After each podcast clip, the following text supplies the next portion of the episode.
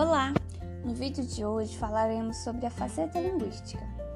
A faceta linguística refere-se ao processo de transformação da fala para a escrita da forma sonora para a gráfica. Essa faceta parece um pouco mais complexa porque requer construções e reconstruções de esquemas para exercer um certo domínio da fala e da escrita como expressão de sons. Segundo Leme, esse aprendizado deveria obedecer a etapas e não ocorrer por meio de seleções aleatórias de fonemas e grafemas, como ocorre no processo de alfabetização. Diante do processo de transformação da fala para a escrita, os alunos apresentam deficiências quanto à escrita de palavras, tendo em vista que existe uma dificuldade na interação entre a grafia e a pronúncia, além de outros fatores. Miriam Leme fala sobre a avaliação das falhas de escrita a partir de três diferentes tipos de acoplamento entre sons e letras existentes no nosso sistema de escrita. Por meio desse enfoque, pode-se estabelecer um critério prático para avaliar os erros de escrita e de leitura cometidos pelos alfabetizandos, além de poder utilizar a avaliação dos erros para diagnosticar com precisão a etapa do processo de aquisição o aluno se encontra. As falhas de escrita são divididas em primeira, segunda e terceira ordem. Falhas de primeira ordem. Nessa fase estão os alfabetizandos, que ainda está na fase de dominar as capacidades prévias da alfabetização.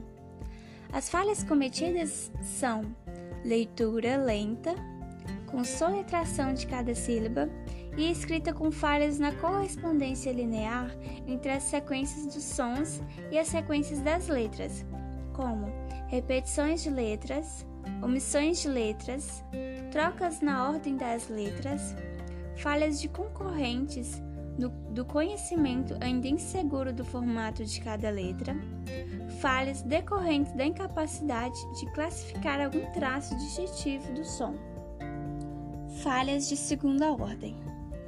Aqui se encontram os aprendizes que estão retidos na etapa monogâmica da sua teoria da correspondência entre sons e letras, ignorando as particularidades na distribuição das letras. Sua escrita é como a transcrição fonética da fala. Falhas de terceira ordem.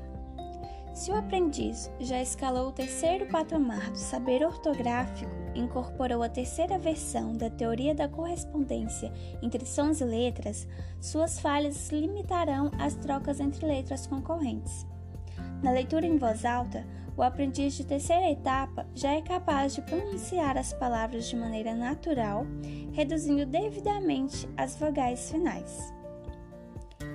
O aprendiz que ainda comete falhas de segunda ordem segundo Leme, não completou sua alfabetização.